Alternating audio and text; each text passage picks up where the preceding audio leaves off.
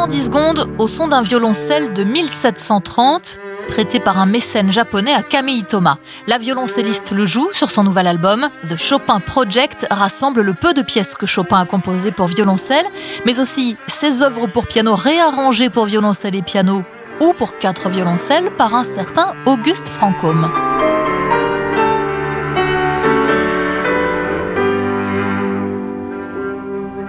En 2019, euh, j'ai reçu au mois de septembre un mail dont je me souviendrai toute ma vie, qui venait de Tokyo, de la Nippon Music Foundation, et qui me disait euh, Dear Mrs. Thomas, euh, nous vous prêtons le Feuermann Stradivarius et vous pouvez venir le chercher à Tokyo. Et en rentrant de Tokyo, j'ai googlé un peu ce Feuermann Stradivarius, quelle était son histoire, et là je vois qu'il a été joué par un certain Auguste Francôme.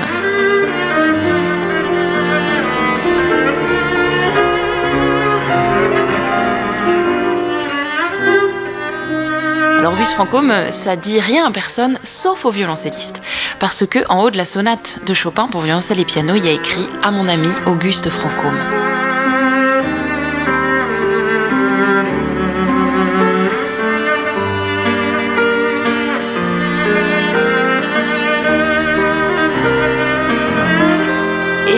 histoire aussi vraiment très touchante qui est que euh, avant de mourir, donc la veille de sa mort, Chopin avait 39 ans, et, euh, il était alité euh, dans un appartement sur la place Vendôme. Il avait ses amis autour de lui et il a demandé à Francôme de jouer pour lui le largo, donc le troisième mouvement de cette sonate qu'ils ont composé ensemble. Et Francôme jouait donc sur ce Stradivarius que je joue aujourd'hui. Donc ce violoncelle a accompagné les derniers instants de Chopin. The Chopin Project de Camille Thomas, hommage à Chopin et à l'amitié qu'il entretenait avec Auguste Francôme, un triple album Deutsche Grammophon.